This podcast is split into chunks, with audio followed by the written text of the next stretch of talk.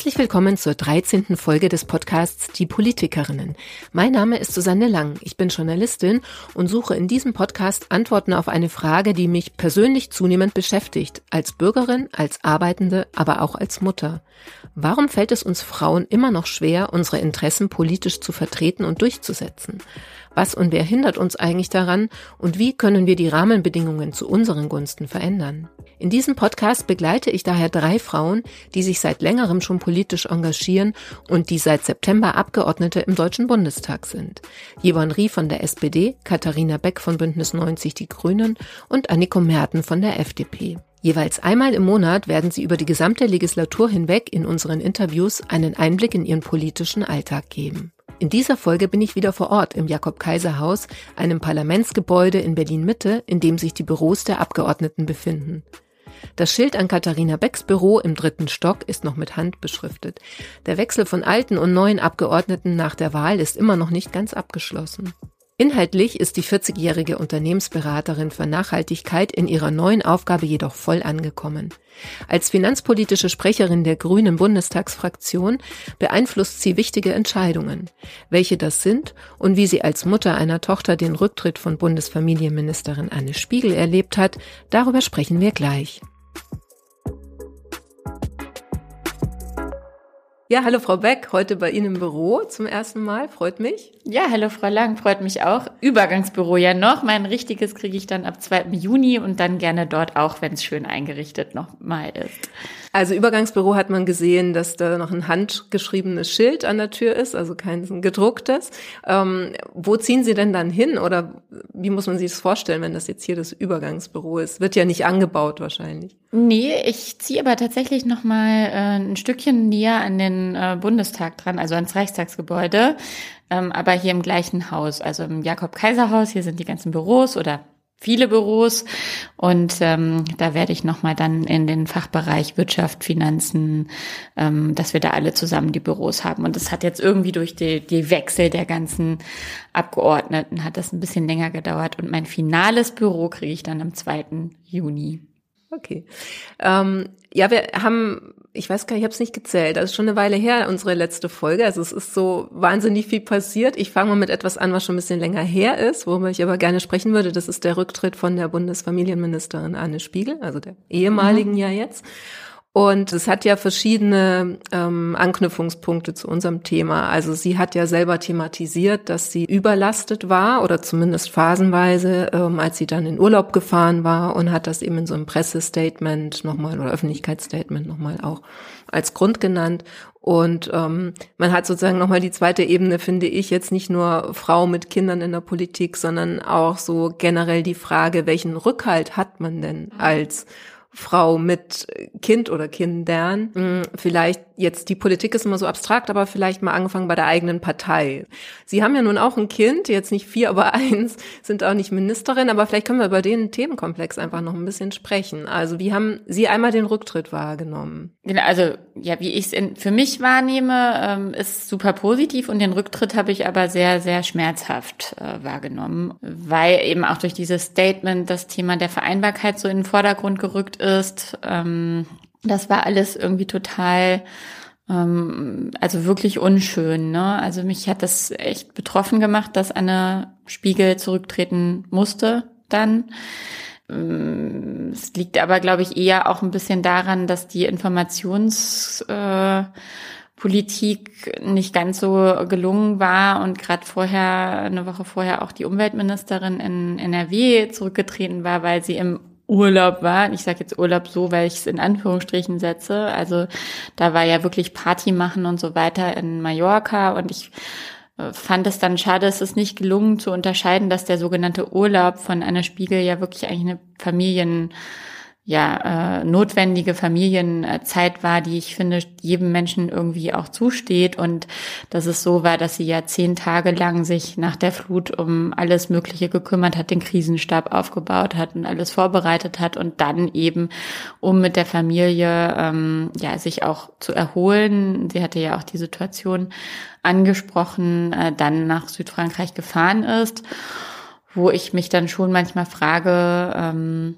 wie betrachten wir auch Arbeiten im 21. Jahrhundert? Also sie hat ja dann doch auch immer mal wieder telefoniert, ist ja auch mal zurückgekommen, nochmal aus diesem sogenannten Urlaub. Also ich war ja selber auch, äh, als Putins Angriffskrieg war, äh, unterwegs äh, mit äh, meinem Mann, meiner Tochter. Da war eine äh, sitzungsfreie Zeit, drei Wochen. Ne? Da sind alle in ihren Wahlkreisen und wir waren eben auch äh, zusammen unterwegs. Und dann haben wir, habe ich dort halt, äh, egal wo man dann ist, äh, kann man sich mit digitalen äh, Medien ja zusammenschalten und trotzdem Verantwortung wahrnehmen. Und diese ganze Gemengelage äh, fand ich super, super unglücklich rund um den Rücktritt von Anne Spiegel und dann fand ich einfach noch sehr schade, jetzt piepst es hier überall und ich hoffe, es geht mal jemand ans Telefon im Nachbarraum, ähm, fand ich dann einfach schmerzhaft menschlich, ne, im Bereich des Mitgefühls ähm, zu merken, dass ja, äh, da jemand, den ich für sehr fähig erachte, irgendwie im Endeffekt dann diesen Job nicht weitermachen konnte. Ja, ich glaube, es ist einerseits so ein ganz gutes Beispiel für vieles und für manches aber auch wiederum nicht, weil man es dann sozusagen ist natürlich ein Einzelfall. Also es gibt ja sozusagen auch die Tatsache, dass sie sich da falsch erinnert hat, also dass sie äh, an den Sitzungen teilgenommen hat, hieß es ja erst oder hat sie zuerst gesagt und dann ist es hat sie sie vergessen, dass sie doch nicht teilgenommen hat. Sowas ist natürlich nochmal graduell, finde ich jetzt auch ein Unterschied nicht nur in der Kommunikation, sondern auch, wenn man das Gefühl hat, ähm, ist jetzt jemand wirklich anwesend und kümmert sich oder hat es vergessen oder weiß es eben nicht mehr so genau oder lügt vielleicht sogar. Also das ist, das sozusagen kam ja auch noch so dazu. Aber wenn man ich glaube auch, wenn ich darf, dass das einer der entscheidenden Punkte war, warum dann wirklich auch der Rücktritt erfolgt ist, ne? nochmal der Vergleich mit der damaligen Umweltministerin in NRW, die hatte sich wirklich mehrfach wohl, wenn ich mich richtig erinnere, ähm, auch von einem Untersuchungsausschuss falsch geäußert gehabt.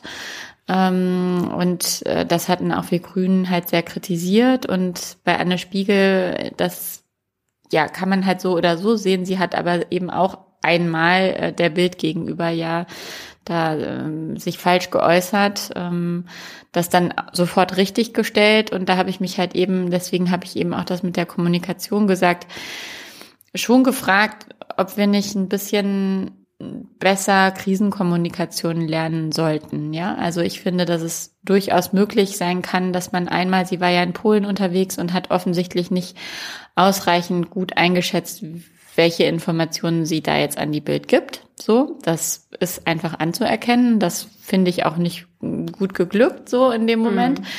Und ähm, die Frage ist dann, wie geht man damit um? Und sagt man einfach so, ich habe es nochmal gecheckt, es stimmt nicht. Ähm, aber ich gehe jetzt hier proaktiv damit raus und entschuldige mich halt dafür. Was ich halt schwierig fand, war, warum dieser Urlaub so ein Fehler war. Ich fand halt eigentlich war quasi der Fehler, dass man auf die Schnelle in Polen in irgendeinem Tourbus oder in einem Bus, wo man äh, dort äh, zu den Flüchtlingen und allen gefahren ist, sich nicht ausreichend gut darum gekümmert hat zu checken, ob die Infos, die im Kalender stehen, auch wirklich dann bedeutet haben, dass sie teilgenommen hat in den Kabinettssitzungen.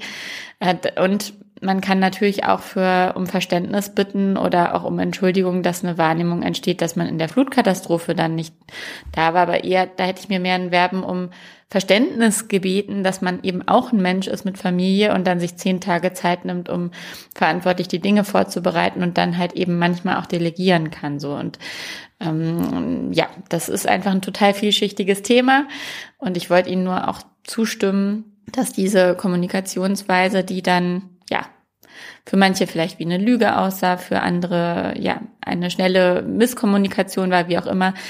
Das würde ich mir wirklich wünschen, dass wir das besser lernen in Zukunft. Also mit, mit wir umzugehen. meinen Sie jetzt die Grünen, wir Grünen oder die ja, Poli genau. Ja. Ich fand auch, wir sind damals mit dem Buchthema bei Annalena nicht so super umgegangen, mhm. muss ich auch ganz äh, selbstkritisch dann sagen. Und ähm, hoffe ich einfach, dass wir das nicht nochmal dann so machen. Ja, also ich glaube, Sie haben aber trotzdem, also da war noch ein interessanter Punkt drin, äh, jenseits der Kommunikation, wenn man jetzt bei dem Thema Frau mit äh, Familie in Spitzenpositionen ist, auch in der Politik. Also Politik ist ja sowieso gnadenlos, also Fehlerkultur gibt es ja nicht, also in dem Sinne, dass man Fehler machen kann und nicht äh, sagen sofort nicht nur zurücktreten muss, sondern ja auch wirklich medial verfolgt wird. Also da lauern ja alle auch nur drauf auf Fehler oder vielleicht auch der politische Gegner lauert. Mm. Ich hatte das Gefühl, Anne Spiegel war ein ganz gutes Beispiel, dass eigentlich ihre Familie, wenn es Thema war, insofern ist vielleicht doch auch ein Kommunikationsthema, immer ähm, eher ist nicht so tragisch, läuft alles gut. Sollte man nicht öfter auch dann thematisieren können, dass es eben total schwierig ist, das zu vereinbaren, dass es einen manchmal an die Grenzen bringt. Und ich habe das Gefühl, das traut sich ja auch niemand. Also keine Frau rennt rum und sagt, oh, ich bin aber total überfordert hier mit allem, mm. weil einem das natürlich auch auf die Füße fällt. Mm. Also mhm. wie gehen Sie damit um? Also haben Sie das Gefühl, Sie können das auch kommunizieren manchmal, dass das natürlich stressig ist oder dass es natürlich Momente gibt, wo man beiden nicht gerecht wird? Bei mir persönlich ist es tatsächlich nicht so dramatisch alles. Also wir haben von Anfang an gesagt, dass wir uns eine Unterstützungsperson ja äh, nehmen, die uns auch hilft. Und ähm, ich bin auch bisher öffentlich noch nicht so viel darüber befragt worden. Also ich habe eigentlich auch gedacht, dass mehr Leute sich irgendwie auf das Thema stürzen, aber es ist gar nicht so. Ich bin da jetzt auch nicht besonders traurig drüber. Ähm, es ist natürlich eine Herausforderung. Ich habe aber dieses Entweder-Oder irgendwie gar nicht so sehr, dass ich jetzt nur sagen muss, alles ist toll oder es ist natürlich nicht alles total unstressig. Und gleichzeitig ist es auch wunderschön, weil ich habe eine richtig tolle Tochter und ich habe einen richtig tollen Job und ich bin manchmal kann ich gar nicht fassen, was ich für ein Glück habe. Und gleichzeitig ist es auch anstrengend, aber so wir bekommen das tatsächlich ganz gut hin. Wir haben aber auch die Möglichkeit, uns ja zum Beispiel eine, eine Unterstützung äh, zu nehmen, ja, die uns hilft. Wir sind beide berufstätig und das haben andere eben nicht. Natürlich, also morgens habe ich früher äh, Zeit für mich gehabt und jetzt kümmere ich mor mich morgens um das Kind und die Zeit für einen selber, das ist jetzt aber auch so ein bisschen so ein Luxusthema. Ne? Ich habe früher jeden Morgen Yoga gemacht, das mache ich jetzt halt nicht mehr und ich habe einen Job, der ist manchmal 80, 90 Stunden die Woche und so ein bisschen ähm, Ausgleich, Sport oder was auch immer, das fällt halt einfach ein bisschen hinten rüber. Jetzt nochmal auf die Metaebene zu gucken, ich habe eben nicht dieses, auch dass man das so, so bewerten muss, ne? Also ich akzeptiere halt einfach ein bisschen eher, wie das ist. Ich krieg zum Beispiel auch die Kilos nicht so runter ähm, von äh, die ich noch äh, in der Schwangerschaft äh, angesammelt habe. Ähm, dafür habe ich aber auch noch nicht besonders doll zugenommen. manche sagen so, na, wie viele Kilos bist du denn schon im Bundestag? Ne? Weil Sitzungswoche, Sitzungswoche okay. kommt auch von super viel rumsitzen.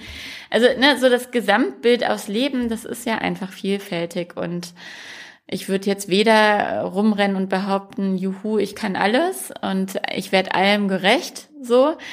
Äh, aber andererseits, ich glaube auch meinem Kind, also ich merke ja, dass es dem super, super gut geht, der Kleinen. Und ähm, das ist einfach wunderschön. Und wenn die aber jetzt gestresst wäre, dann würde ich auch wiederum anders agieren. Also es hängt ja alles miteinander zusammen. Ja, stimmt. Ich kann ja mal ein Beispiel versuchen zu formulieren. Also ich habe gesehen, es gab einen Insta-Post am Donnerstag, war ging bis 23 Uhr Sitzung. so. ähm, und da hatten sie es so formuliert, ja, als finanzpolitische Sprecherin. Ich weiß nicht mehr wörtlich, aber so muss ich hier dabei sein. Also ne, macht man das auch? Ist man dann dabei und Aha, die oder Stange präsent halten. die Stange halten? genau. So. Und Stellung, ich. was wäre jetzt, wenn um, äh, gut, ihre Familie ist in Hamburg, aber wir stellen uns mal vor, ja, nee, aber das nee, ist egal, sie ist in, in Hamburg. Wird, ach so, ich ja, dachte, wir wären in Hamburg, okay. Ja, ich, mein Wahlkreis ist äh, Hamburg und wir sind dann aber äh, mit der Wahl einfach genau deswegen. Also ah, das ist zum Beispiel ein Abstrich, den ich gemacht habe. Hm. Wir sind mit der Familie jetzt in Berlin primär. Ich fahre okay. in den Nichtsitzungswochen, den sogenannten Wahlkreiswochen oder Nichtsitzungswochen, fahre ich äh, eigentlich jede Woche nach Hamburg. Ähm, oft aber auch mal alleine oder mit äh, meiner Tochter oder auch mal zu dritt. Ähm, aber wir sind jetzt tatsächlich mit Schwerpunkt in Berlin. So, ah, okay. Diese Sitzungswochen ja. gehen ja oft bis spät. Ja, okay. Und das wäre zum Beispiel etwas gewesen, was mir nicht leicht gefallen wäre oder was meines Erachtens auch gar nicht möglich gewesen wäre mit so einem kleinen Baby, dass ich die jetzt eine Woche nicht sehe, ne? Von ja, Montag okay. bis Freitag. Ja, genau. Ich wollte aber auf was anderes hinaus. Um 20 Uhr kommt der Anruf, die Tochter ist krank. So. Mhm. Also man nicht sterbenskrank, aber so mhm. 40 Fieber und so weiter. Und ihr Mann kann sich gerade nicht kümmern. Die Person, die sich sonst kümmert, kann auch nicht kümmern. Also es ist sozusagen so eine konstruierte Situation, aber jetzt kommt es so auf Sie an. Mhm. Könnten Sie dann sagen, ich muss jetzt gehen und muss mich um meine Tochter kümmern? Ja, klar. Ja. Also das also ist, ich bin, ich bin im Endeffekt bin ich eine frei gewählte Abgeordnete. So, und ich kann das dann selber entscheiden. Jetzt haben wir aber auch so eine Geschäftsordnung vom Bundestag und wenn ein Kind krank ist, dann muss man sogar nicht mal mehr Strafe bezahlen, wenn man nicht da ist. Also wenn man selber krank ist, muss man ein bisschen Strafe zahlen, Ach, wenn man an ja, aha, genau, ja. Aber man kann doch nichts dafür, wenn man krank ist. Beziehungsweise man, es wird einem etwas von dem Sitzungsgeld abgezogen, ja, so, okay. ne, so, weil man mhm. halt nicht da ist. So kann man das dann so auch, glaube ich, ein bisschen. Also wenn man normal angestellt ist, dann kriegt man ja auch Krankengeld, was weniger ist. Ist das die Logik? Wie auch immer, es ist einfach so. Ja. Ich habe die Regel jetzt selber nicht gemacht in den letzten paar Monaten, seitdem ich jetzt hier bin. Von daher geht das dann schon vor, denke ich mal, auch im Rahmen der Geschäftsordnung sozusagen. Und das wäre dann auch einfach meine Entscheidung. Es kommt bisschen drauf an, was dann noch anstünde um 20 Uhr. Aber um jetzt im Plenum bei finanzpolitischen Themen da zu sein, Präsenz zu zeigen, äh, das ist davon hängt ja kein Überleben ab, aber bei Krankheit vom Kind könnte Überleben abhängen und da würde ich die Abwägung sehr klar treffen. Ne? Also das muss man aber im Einzelfall dann äh, schauen, aber natürlich geht das super vor und das würden hoffentlich, denke ich, auch alle verstehen. Ja, das ist, glaube ich, das hoffentlich ist, glaube ich, dann immer so der Knackpunkt. Also ja, da, aber glaube, wenn nicht, mm. dann stehe ich auch dazu. Mm. Ja, also das ist ja halt auch der Punkt. Ähm, ich bin eine erwachsene Frau und ich kann meine Entscheidungen treffen. Und es kann auch sein, ähm, dass die dann von Menschen anders interpretiert werden, als ich sie richtig finde. Und trotzdem geht's mir darum, dass ich mir abends im Spiegel gut in die Augen gucken kann. Mhm. Ja, jetzt müssen wir nochmal inhaltlich zu Ihrem finanzpolitischen Sprecheraufgaben äh, kommen, glaube ich. Äh, nee, Sie hatten ja wahnsinnig viele Termine, ich habe jetzt nur ein paar äh, im Kopf behalten. Also Kongress der Steuerberater, Sie waren in Frankfurt an der Börse, um sich vorzustellen, also Antrittsbesuch. Mhm, genau, gab jetzt im Plenum so ein paar ähm, Entscheidungen, Reden. Also ich weiß nicht, worüber würden Sie gerne reden? Was war denn so ein Termin, der Ihnen jetzt im Kopf geblieben ist? Wo sie, weiß ich nicht, überrascht waren oder der, den sie besonders ergiebig fanden für sich und ihre Tätigkeit? Politikerinnen und Politiker haben jetzt ja nicht so den besten Ruf, aber ich muss sagen, dass ich den Job total erfüllend finde und jetzt nämlich ganz viele Sachen sagen könnte. Wenn ich es jetzt einfach mal kurzfristig rausgreife, dann haben wir heute Morgen ähm, und das kommt leider erst nächste Woche dann auch ganz raus. Aber wir haben heute Morgen uns in dem Steuer, Corona-Steuerhilfegesetz noch auf parlamentarischem Wege auf eine Gesetzesänderung geeinigt, die einigen Menschen im Gesundheitssektor noch zugutekommen wird. Und dafür habe ich mich total stark gemacht. Und das wird jetzt sehr, sehr, sehr wahrscheinlich so kommen. Und das macht mich gerade sehr glücklich, dass ich auch als finanzpolitische Sprecherin den Eindruck habe, dass ich gerade vielen hunderttausend Menschen tatsächlich zumindest ein klein bisschen Wertschätzung durch eine Steuerbefreiung von etwas äh, geben kann. Und ähm, das finde ich wirklich toll und stark, den Eindruck zu haben, ich kann hier wirklich was bewirken. Und wie war es bei den Steuerberatern? Interessiert mich noch. ähm, ich fand's erstmal wirklich beeindruckend. Das war eine, also vielleicht auch wegen der Corona-Zeit, aber es war so eine Riesenhalle mit 1300 Leuten. Und das hatte ich einfach schon lange nicht mehr erlebt. Ne? Das ist dann mehr als im Bundestag und selbst wenn der voll ist. Und äh, halt alles Steuerberaterinnen und Steuerberater, Riesenbühne, Herr Dindner, der Bundesfinanzminister, hält die Keynote, erste Rede und danach eben das High-Level politische Forum, auf dem ich dann sitze. Ne? Ich war ja bis äh, zur Wahl zwar auch habe ich auch mit Vorständen gearbeitet und so, aber diese öffentlichen Auftritte so regelmäßig und so oft und so groß ähm, sind dann äh, für mich immer noch sehr ähm, spannend und äh, aufregend und Das war, hat aber richtig viel Spaß gemacht, weil ich mich mit der Materie glücklicherweise auskenne und dann eben auf dem Podium, auch wenn ich dann sozusagen die Neue war, ne, die ganzen anderen finanzpolitischen SprecherInnen sind dort schon so ein bisschen bekannt in der Szene, aber eben quasi kenntnisreich äh, mitdiskutieren konnte. Und einmal ist es mir sogar geglückt, den ganzen Saal zum Lachen zu bringen, ähm, als ich, also die CDU-CSU-Fraktion hat Turbo-Abschreibungen gefordert und es ist völlig unklar, was das sein soll. Ähm, und wir haben jetzt eben beschlossen, dass wir degressive Abschreibungen nochmal um ein Jahr verlängern und äh, im nächsten Jahr eine super Abschreibung machen wollen für Klimaschutz und Digitalisierung. Und jetzt wollte die CDU aber eine Turbo-Abschreibung. Und dann habe ich eben so gefragt, ob er mir denn mal erklären könnte, der Kollege von der CDU, CSU, was sie denn damit meinen würden, ob das denn mehr als ein lustiges Wortspiel wäre. Und es hat irgendwie ganz gut geklappt, da ähm, mit sowas dann den Saal äh, zu amüsieren. Vielleicht kennen das ja die Hörerinnen und Hörer, wenn man so in seinem Bereich ist und sich da so ein bisschen rein nerdet, dass man dann richtig viel Spaß entwickeln kann. Und ich hatte auf jeden Fall totale Freude auch auf dem Steuerberaterkongress. Na, ich ähm, finde das ja eigentlich ein super wichtiges Thema. Also ich glaube, dass das tatsächlich auch viele Frauen total unterschätzen. Also das geht uns ja alle an. Das ist ja jetzt nicht nur ihr Spezialthema, sondern also Steuern beziehungsweise dann Steuervergünstigung. Ja, wir verlängern jetzt die Fristen von den Steuererklärungsabgabenterminen tatsächlich für alle Menschen. Das war äh, unter der Vorgängerregierung nur für diejenigen, die eine Steuerberater haben oder Steuerberaterin. Und jetzt ähm, haben alle Menschen ein bisschen mehr Zeit in den nächsten Jahren, weil einfach ja viele so überlastet sind und sowas beschließen wir jetzt auch. Das ist schön. Das betrifft sehr viele Millionen Menschen in diesem Land. Haben Sie denn das Gefühl, da gibt es dann auch noch äh, Vorurteile, wenn, weiß ich nicht, eine Frau kommt oder wenn eine Frau von den Grünen kommt oder ist das passé? Also spielt das keine Rolle mehr? Auch vielleicht so Frankfurter Börse ist vielleicht auch noch das bessere Beispiel als Steuerberaterkongress? Mm, ja, also mir wurde dann auch schon nachher nochmal gesagt, oh, da haben sie sich aber gut geschlagen. So, und das kann ja sein, dass das jedem anderen Menschen auch gesagt würde. Es ist ja immer total schwer, ähm, Fachbegriff ist ja kontrafaktisch dann zu widerlegen. Ich weiß nicht ganz genau, was passiert wäre, wenn ich nicht eine grüne Frau bin, weil ich ja nun mal eine grüne Frau bin. Aber ich habe auch immer Spaß so ein bisschen an so Überraschungsrollen.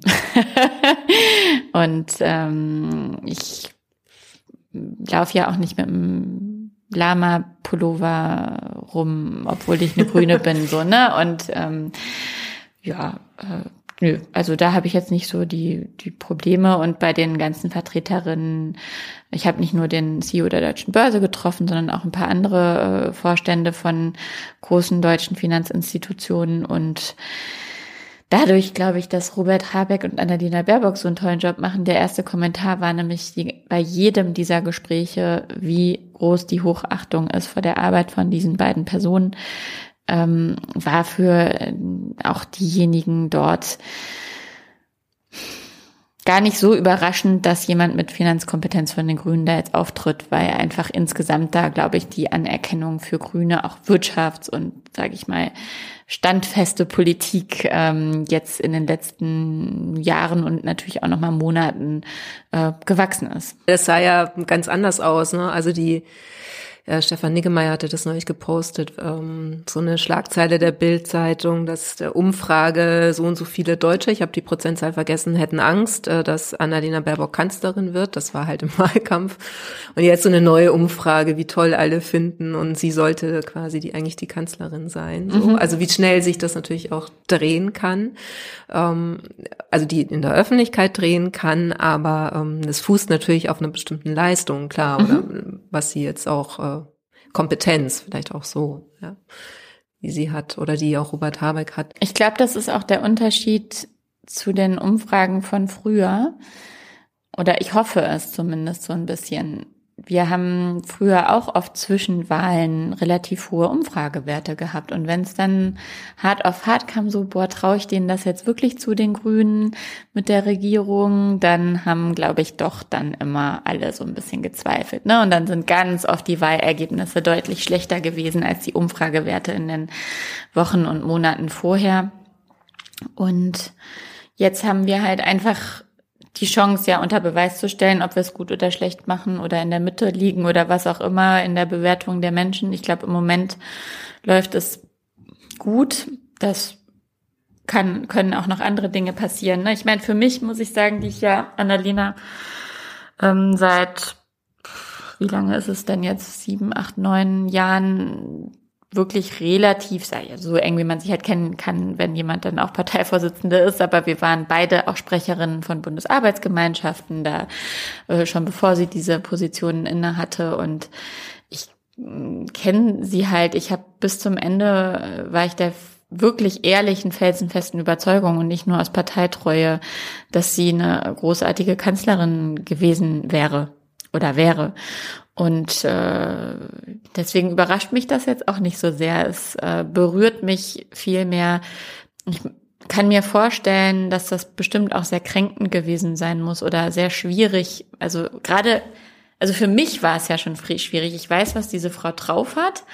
Und dann wird nur über Stichworte von Lebenslauf und Plagiat geredet. Und der mhm. ganze Rest, alles andere, was sie kann, die Weitsicht rund um Nord Stream 2, die Weitsicht rund um Putin, ihre Fähigkeiten des Managements, ihre Klimafähigkeiten, ihre ähm, außenpolitischen, völkerrechtlichen, Umwelt-, klimapolitischen Fähigkeiten, nichts davon hat gezählt.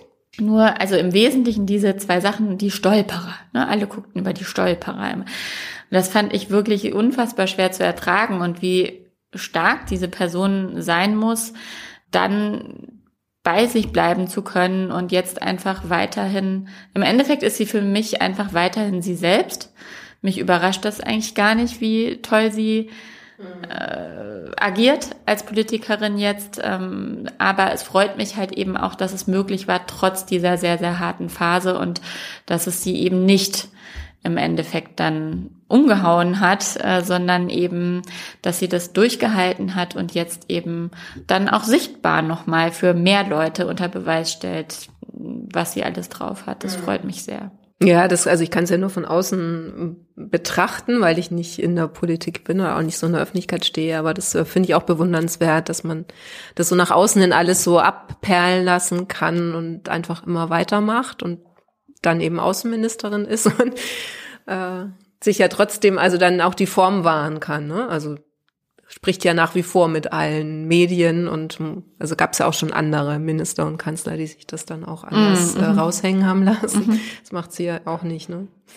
Ich wollte nochmal inhaltlich fragen, also ähm, bin nochmal bei der Börse oder bei der Wirtschaft. Was ist denn Ihr Eindruck jetzt nochmal inhaltlich, äh, Stichwort äh, Sustainable Finance? Stehen wir da gut da oder schlecht da? Ich muss erklären, vielleicht dazu sagen, ich saß neulich ähm, abends mal bei einer Veranstaltung neben Felix Kreuzig, der hat an dem aktuellen Klimabericht ähm, mitgeschrieben, ist Professor für ähm, Sustainable Economics of Human Settlement ein bisschen komplizierterer Titel. Ich hoffe, ich habe es mir richtig gemerkt. Ähm, also ist Physiker und äh, der war eher deprimiert, ehrlich gesagt. Also wirkt oder frustriert. So äh, einmal, weil das Thema gerade überhaupt nicht mehr stattfindet, also Klimawandel und das kleine Zeitfenster, das uns noch bleibt, was zu tun. Ähm, sagen, was natürlich am Ukraine-Krieg ein bisschen liegt, dass das da thematisch auch ein bisschen um, ähm, verschwindet. Andererseits ist das ja eigentlich das größere Thema. Also so meine ich jetzt nicht zynisch. Also es ist eigentlich das Thema, das wirklich alle betrifft weltweit und wo es wirklich nur noch ein kleines Zeitfenster gibt. Und dann dachte ich mir auch so, wo, also es sieht ja nicht so danach aus, als würde sich sagen, also politisch auch so schnell so viel machen lassen, dass wir das wirklich noch schaffen. Mhm. Was ist da Ihr Eindruck? Also Sie sind ja näher dran, sowohl mhm. an den Wirtschaftsentscheidern als auch äh, politisch. Ja, es ist in der Tat so, dass das irgendwie immer noch so fern wirkt. Ne? Ähm, ich habe gestern im Rahmen der Entlastungspakete auch zum Thema Klimaschutz gesprochen, denn wir haben uns bei der Pendlerpauschale auch darauf geeinigt, dass wir die in Zukunft reformieren und ökologischer ausrichten. Das wird kaum berichtet weil alles auf die Kurzfristmaßnahmen schaut. Aber das haben wir auch miteinander vereinbart. Und wir haben auch, jetzt kommt die Energiepreispauschale, ähm, wo ja jedem einzelnen Bürger, Bürgerin ähm, 300 Euro ausgezahlt wird, zumindest den Steuerpflichtigen. Das geht nämlich im Moment auch schwierig, anders auszuzahlen an alle. Und da ein Auszahlungsmechanismus, den wir ja Klimageld ähm, genannt haben, bei uns im Wahlkampf hieß das Energiegeld, bei der FDP Klimadividende, wie auch immer es bedeutet, dass ja auf der einen Seite ein CO2-Preis erhoben wird, der dann äh, Verhaltensänderungen, Reduktion von gewissen Energieverbräuchen äh, bewirkt, der dann aber eins zu eins ausgeschüttet werden soll an die Bürgerinnen und Bürger und dass dann eben die Ärmeren, weil sie halt einfach äh, ja grundsätzlich weniger haben, ähm, davon dann mehr profitieren. Und diese Auszahlungsweg gibt's bisher technisch noch nicht. Und auch den entwickeln wir jetzt so, um solche Dinge vorzubereiten. Wir stellen die Weichen. Ich habe gerade gestern im Bundestag darauf nochmal aufmerksam gemacht, aber es ist in der Tat so, das wirkt total fern. Ne? Ich habe mich schon gefragt, ob manche denken so, oh, was redet die denn jetzt da zu ähm, Klimaschutz im Rahmen der Entlastungspakete? Aber das Schöne ist, dass wir tatsächlich diese Weichenstellungen auch mitgedacht haben und auch mit rein verhandelt haben, darf man hier vielleicht nochmal so ganz ehrlich dazu sagen. Ähm, und ich glaube, dass es eben an uns ist, an uns allen, uns wieder mehr daran zu erinnern, ähm, dass das Thema nicht irgendwo rumschwirrt, sondern ganz physisch erlebbar ist. Ne? Ich habe auch gestern in der Rede nochmal darauf aufmerksam gemacht, dass die äh, Flutkatastrophe in Rheinland-Pfalz und Nordrhein-Westfalen uns bis zu 30 Milliarden Euro kosten kann. Ne? 30 Milliarden Euro, das sind pro Person in Deutschland 360 Euro pro Person, nur für nur in Anführungsstrichen mega dramatisch alles und schlimm und alles, aber da kann ja noch so viel mehr kommen. Ne? Und kein Klimaschutz wird uns sehr, sehr, sehr viel mehr kosten, als wenn wir jetzt beherzt Klimaschutz machen. Und es ist wichtig daran zu erinnern, ich habe das gestern gemacht. Äh, wir Grüne machen das auch immer mal wieder, aber auch selbst wir müssen uns, glaube ich, disziplinieren, da ähm, trotz des ganzen Krieges und alles mehr drauf zu schauen. Das ist so, ne? Aber es ist auch einfach heftig, was wir gerade mit dem Krieg für einen Schock haben in Europa. Und ich ähm, glaube, ja, dass da einfach eine, dass es wichtig und richtig ist, da Energie drauf zu legen. Gleichzeitig, Annalena war auch in diesen Zeiten in Mali und in Niger, hat auf die Hunger- und Klimakrise aufmerksam gemacht. Das ist also nicht nur mein Verdienst, auch sie macht das. In unseren Fraktionssitzungen diskutieren wir sehr regelmäßig äh, über das Thema. Wir haben gerade erfahren, dass wahrscheinlich schon in den nächsten fünf Jahren dieser krasse Kipppunkt von 1,5 Grad wo wirklich die Dinge sehr, sehr schlimm werden können danach, und sie sind es eigentlich jetzt schon in vielen Regionen dieser Welt, in den nächsten fünf Jahren erreicht sein wird. Das heißt, wir müssen wirklich umsteuern. Und ähm, das Problem, was ich vielleicht nochmal auf einer Metaebene sagen möchte, ist, dass der Mensch oder die Menschen bisschen so gestrickt sind, dass man kurzfristige Probleme immer eher angeht als so langfristige rumschwebende Probleme. Zumal, wenn man sie nicht sofort so physisch merkt. Ne? Ja, ja, klar. Und ähm, vorausschauende Politik, die es dann braucht, die verhindert dann ja das Risikoszenario, was man ausmalt. Das heißt, man wird nie wissen, ob man wirklich was besser gemacht hat. Ne? Und deswegen ist es fast einfacher, auf das Eintreten der Krise zu warten und sie dann zu lösen, Dabei ist es eigentlich nicht so klug und wir als Menschen sollten eigentlich als Homo sapiens sapiens, die weisen Menschen, uns mal ein Herz fassen und sagen, okay, die Wissenschaft ist sich sehr einig, was alles passieren wird. Lasst uns jetzt versuchen, das zu verhindern. Auch wenn wir da nie sehen werden, ob wir wirklich das Schlimmste verhindert haben, aber Hauptsache, es wird nicht so schlimm. Ne? Aber haben Sie dann genau mal zu der Frage das Gefühl, dass Sie jetzt in Ihrem Bereich, also Sie haben es jetzt ja nicht mit den Bürgerinnen und Bürgern so sehr zu tun, sondern damit mit äh, Wirtschaftslenkern, Lenkerinnen. Die sind ja auch Bürgerinnen. Ja, aber wir haben mitunter mehr, äh, also äh, wie sagen wir, größere Entscheidungsmacht. Also wenn die ein Rädchen drehen, dann macht es vielleicht einen größeren Unterschied, als wenn ich es drehe. Ähm, also ist es zu schaffen aus Ihrer Sicht oder nicht? Das kann ich Ihnen leider so nicht ganz genau sagen, weil ich mir schon wirklich ehrliche Sorgen mache. Und ja, wir sind da sehr unterwegs und die EU macht gerade diverse Gesetzgebungsprozesse, um die Anreizstrukturen zu verbessern, damit Investments in nachhaltige Ziele fließen. Aber wir haben auch leider wirklich sehr dysfunktionale Energiemärkte geerbt von der Vorgängerregierung. Das ist wirklich schlimm. Also Wir waren ja zu 55 Prozent im Gas abhängig von einem Lieferanten. So eine, wenn ich jetzt Investor wäre, ich würde niemals in einen Fonds investieren, der zu 55 Prozent von einem Titel abhängt. Ja, das mhm. ist nicht risikodiversifiziert. So, gut, bei uns führt das jetzt leider dazu, ähm, zu anderen fossilen Energieträgern, dass wir durch die Welt fahren müssen, zu anderen Autokraten, die wir jetzt auch nicht so toll fanden. Aber äh, das ist halt dann die Verantwortung, die wir haben. Und wir hatten halt ein Verhinderungsregime, das muss man leider so deutlich sagen, ein Verhinderungsregime für erneuerbare Energien. Das sieht man jetzt noch in NRW. Gucken wir mal, wie die Wahl am Sonntag gewesen sein wird, wahrscheinlich, wenn dieser Podcast rauskommt, äh, weil dort die 1000 Meter Abstandsregel einfach im Endeffekt praktisch Windenergie verbietet so oder die 10H-Regel in, in Bayern. Ja, mhm. es ist, äh, das ist super krass und das Planungsrecht dazu führt, dass fünf bis acht Jahre gebraucht werden, um einen Windpark zu bauen.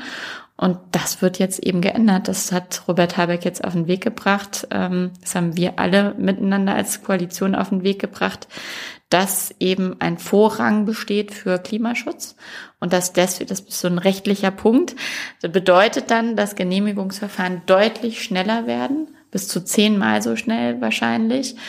Und wir müssen uns da einfach unabhängiger machen und zwar mit sieben Meilenstiefeln. Also ich sehe Hoffnung, aber ich will eben auch ehrlich mit Ihnen teilen, dass ich auch Sorge habe, weil wenn ich mir eben angucke, wie schnell 1,5 Grad erreicht sein kann, dann ist so schnelles Handeln nötig. Wir sind ja als Deutschland auch nicht alleine verantwortlich für die CO2-Emissionen. Und in anderen äh, Ländern äh, sind die Klimaneutralitätspfade noch ein bisschen weniger ambitioniert.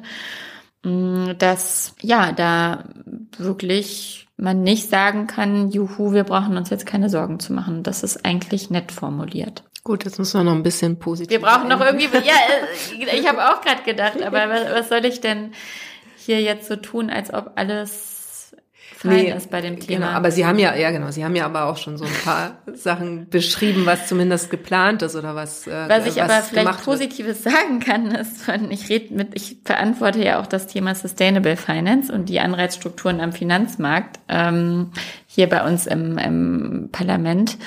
Und das Schöne ist, dass in der Wirtschaft wirklich alle total Bock haben. Das ist richtig, richtig toll. und äh, sie haben Lust aber auf gute Regeln so. Manches, was jetzt gerade erarbeitet wurde in der Vergangenheit, ist in der Tat die Frage, ob das effektiv genug ist und auch effizient genug, aber also auch, ob der Aufwand sozusagen sich lohnt, um wirklich das Geld in, ähm, in zukunftsfähige Wege zu lenken. Äh, nichtsdestoweniger ist eine wirklich sehr große Bereitschaft vorhanden, zusammenzuarbeiten und zu gucken, dass es sich wirklich ändert. Darauf lege ich in den Gesprächen immer Wert. Ich habe einen ganz wesentlichen Punkt und das ist der Punkt, dass so eine Maßnahme immer eine wirkliche Wirkung, also Impact haben muss.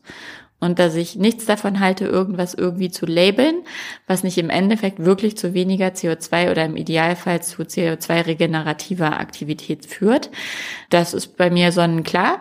Also ich brauche nicht über irgendein ESG, also Environmental Social Governance Label zu sprechen, wenn das nicht dazu führt, dass nachher am Ende weniger CO2 ausgestoßen wird. Mhm. So, ähm, also redet man dann drüber, aber äh, der Effekt muss sein, dass es einen besseren Impact gibt. Und darunter können sich eigentlich immer alle versammeln und dann versuchen wir jetzt dafür richtig gute Veränderungen, Verbesserungen im Anreizsystem zu entwickeln. Okay, wunderbar. Vielen Dank für den Mai-Einblick. Wir sind ja im Mai gerade. Und dann Gerne. gucken wir mal, wie es weitergeht. Dann wahrscheinlich, wann ist die Sommerpause eigentlich? Im, es wann fängt die an? Juli? Ja, genau. Irgendwann am 10. Juli, glaube okay, ich. Okay, dann sprechen wir noch einmal vor der Sommerpause. Sehr gerne, Frau Dank. Okay. Danke Ihnen. Danke auch euch fürs Zuhören. Schön, dass ihr auch diesmal wieder dabei wart in der Mai-Folge mit Katharina Beck. Wer mehr Infos möchte zu dem Projekt, findet die auf der Webseite www.diepolitikerinnen.de. Ich freue mich auch über Mails, über Anregungen.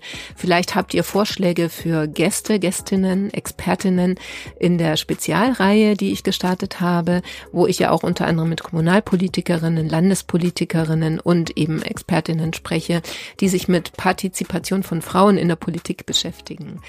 Und ansonsten freue ich mich natürlich, wenn ihr den Podcast weiterempfehlt. Er ist unabhängig, es steht kein größerer Arbeitgeber dahinter. Umso mehr freue ich mich natürlich, wenn er viel Aufmerksamkeit bekommt. Herzlichen Dank dafür und wir hören uns dann in der nächsten Folge wieder. Da spreche ich mit Jewon Rie von der SPD. Bis dahin, macht's gut.